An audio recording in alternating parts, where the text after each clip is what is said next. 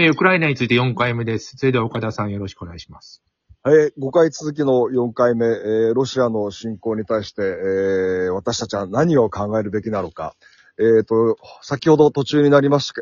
たけども、日本の核共有議論、えーすでに国会でされてますけども、議論ではなくて、実際に核共有の参画、これ、是か非かというところで、前田さん、是とおっしゃいました。えー途中でしたあ。続きお願いします。えっ、と、実際問題として、その、やるのって、やっぱり米軍の基地内でですね、その保管管理された上で、その、まあ、運搬とか使用はですね、自国でやるという形になると思うんですよね。まず、まあ、その戦闘機に搭載した形で、その、核を、えー利用する、利用するというかな、安全保障上使うということになると思うんですけども、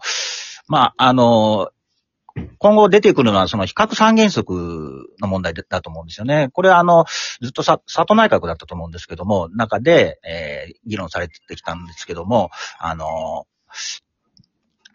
要するに、僕はこの問題ってね、法律ではなくて、法改正ではなくてですね、まあ、おそらく政府見解の変更とかですね、その、それによって、その、できると思うので、そのバックにあるのは、その、やっぱり国民の、その、議論と、その、同意がなければできないので、これはもう、あの、国内で相当、あの、カンカンガクガクの、こう、議論が起こってくると思うんですけどね。それは、その、と止めてはいけないっていうかな。あの、メディアはやるべきだと思いますね。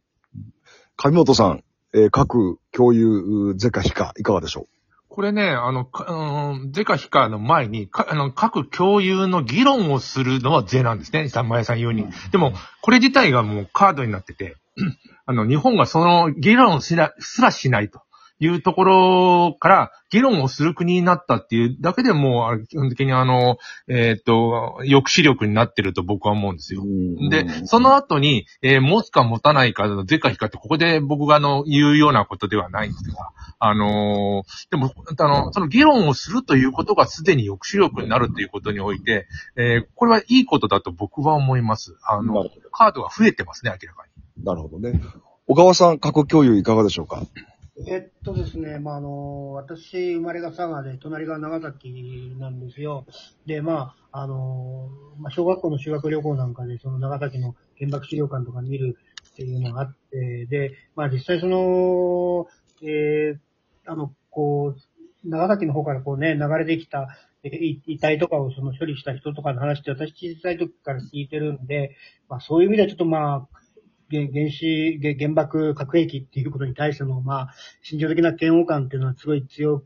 いですし、えーそういった意識の人っていうのはやっぱり実はすごい日本って多いと思うんですよね。ただ、あの、今、あの、私これ、プーチンが一番ね、こうひやっぱひどいなって思うのは、これ、ロシアが今一番持ってるのはやっぱ戦術核っていうですね、あの、すごい規模が小さな核爆弾で、で、それは、あの、いわゆる、まあ、通常兵器の延長線だから使える核兵器だとかって言われてるんですよね。で、えーそういう意味で言うと、あの、これ本当、プーチンが引き金引くっていうのは、これもう選択肢がかなりあるなと思うんですよ。いろんな可能性かなりありますか？かなりありますよね。で、それなんかがもし起こってしまったら、もう長、世界中で、こう、うん今までせあの、こうややめてたところが、例えば日本だってそれ、核共有って、あの、議論が、かなり進行してしまうんじゃないかなと思うんですよね。で、え まあそうなってくると、もう今度は戦術核の次は戦戦略核なっていうようなところって、もう実は近いんじゃないかっていうのを見ると、すごい、まあ本当にちょっと危険だなと思うんですよね。あの、本当にもちろん議論するっていうことに関して、えーそれを、あの、突っ張れるだけの、こう、世論っていうところが、あのあるかどうかってわからないですし、まあもちろんその、なんか日本核武装しろみたいなことっていう意見もあるっていうのはもうわかるんですけども、ちょっともう、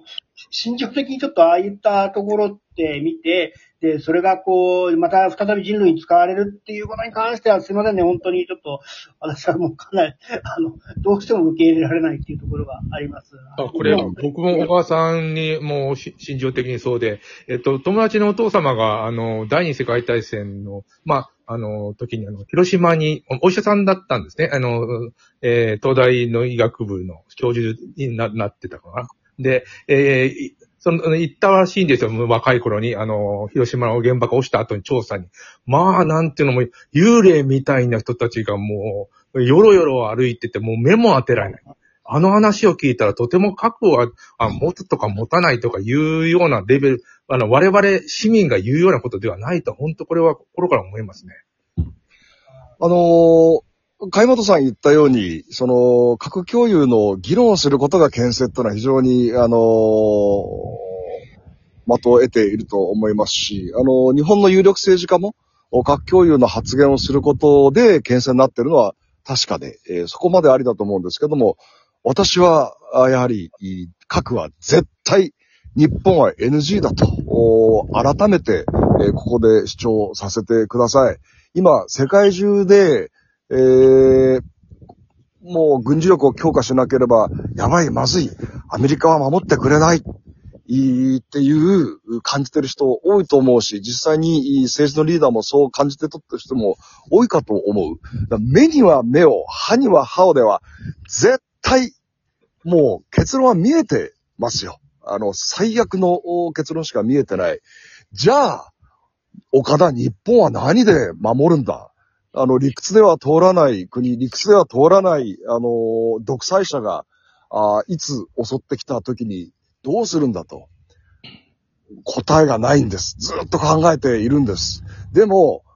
やはり日本は唯一世界で核の被害国となった日本。今までのこの平和主義、これもさらなる平和主義です。さらなる平和主義。専守防衛。自衛隊あの、もう少し強化してもいいかもしれません。あの、国防費、あの守るために、あの日本の国防を少し強化してもいいかもしれない。でも、専守防衛です。自分からは絶対攻撃しないし、あの、他国への戦争、虐殺には加担をしない。で、日本が、日本を攻撃しちゃいけないって思わせる日本の価値を高める。これが何かということ。あの、武器には武器じゃなくて、武器には、例えばですね、えー、日本はやっぱり文化の度合いは高いですし、あの、例えばです。あの、日本が世界で何かあったらすぐ駆けつける世界への貢献主義、徹底した世界貢献主義。例えば災害があった、地震があった時に、すぐ駆けつけるチームを編成していて、えー、どの国よりも先に駆けつける国？そのためには、あの、日本人英語もやらなければいけないし、まあ、どういう形にするかですよね。えー、自衛隊、消防、それから警察、それからボランティア、みんなが参加する。えー、で、英語もやっぱりできなきゃいけないので、教育のあり方も変える。で、日本人が世界のことを考えるようになったときに、あ、そ、あんな日本人を攻撃したらダメだろうという、あの、コンセンサスがもし世界中で広がれば、日本が攻撃された時に、すぐに世論、世界の世論は反動してくれる。それが目に見えない、あの、日本の防衛力になるんではないかというのを今考えてますけど、これやっぱケツが青くて岡田相変わらず成長してないなと言われるんですけども、ここからなんか始まるような気がするんですけど、前田さん、あの、批判してください。いやいや、あの、私だって別にその日本がね、あの、唯一の被爆国で、あの、こう、ほほとんど全ての日本人が、その戦争なんて反対するに決まってるんですよ。でもまあ、こういうことが、そのウクライナ侵攻ということが起こってしまったときに、当然その想定して、政治家は想定していかなきゃいけないですよね。シミュレーションしていかなきゃいけない。で、岡田さんおっしゃるように、平和主義、じゃあ平和主義をどうやってその実現するのか、平和をどうやって実現するのかっていうときに、その、非武装とかですね、いうことではなくて、やっぱり基本的にはパワーバランスだと思うんですよね。世界って、その、日本人が考えるほど生優しいとこじゃないですよね。あの、軍事的な空白地帯があるとすぐ埋めに来ますから。それはもう、あの、中東見てればわかるし、アフリカ見てればわかるんですよね。もう空白地帯があるとすぐ来るんですよね。中国なんて、あの、勝手に島作って、そこを自国領とかって言いますから、そういう状態の国際情勢の中で、その、日本人は、あの、安全保障について議論しなきゃいけないんですよね。その、もちろん、心情的には私だって、そんな、あの、核なんか持たない方がいいですよ。今のまま、その、ね、国連が、国連がちゃんと機能して、もし今回のように、こんなことが起こったら、その、みんなで、みんなでっていうかな、世界でその対応していくっていうのが、これ理想だと思うんですよね。でも現実には、ウクライナだって、その、NATO が守ってくる、もしくは周辺国が守ってくる、欧米が守ってくれる。でも、できたのはやっぱり経済制裁だけだったんですよね。軍事的にはやっぱりし、あの、ロシア軍は侵攻して、ビルが壊され、もうげ、あの、原発にさえ、あの、入ってくるわけですよね。何でもするじゃないですか。我々の想像を超えたことをやってきましたよね。はいはい。なそういうことが起こるっていうことをシミュレーションはしとかなきゃいけない。議論はしなきゃいけないんですよね。だから実際起こった時にじゃあどうするんですか後で必ず、あの、国民は文句言いますよね、政治に対。政治家あの時何やってたんだと。うん言うじゃないですか、我々だって。そのことを、あの、あの、そ、なんていうのかな。考えなきゃいけないっていうのが今回の、あの、ウクライナ侵攻じゃないかなと思います。おっしゃる通りです。おっしゃる通りです。あの、生優しいものじゃなくて、理想と現実をわきまえて考えなければいけないんだけれども、おっしゃる通りなんですけど、その、今の枠組み、今の仕組み、今の私たち地球市民の認識じゃない、なんか新しい枠組み新しい発想新しい抑止力新しい協調協力なんかないですかね。なんかないですかね。なんかこう、目には目にを、歯には歯 を、をじゃない、なんか、ないかなと思ってるんですけど、うまあ今回ね、あの、あそういう形であるとしたらですね、僕はあの、世界が繋がってるじゃないですか。ウェブや SNS でね。うんで、その反戦運動が起こる、経済制裁を、経済、制裁をみんなでする。そしたら、その、孤立するわけですよ、世界から。仮に戦争である領土を、ちっちゃな領土を取ったとしてもですね、もう、その後、その戦後は大変なことが起こるってことを、その、分からせなきゃいけない。分からせないっていうかな。その、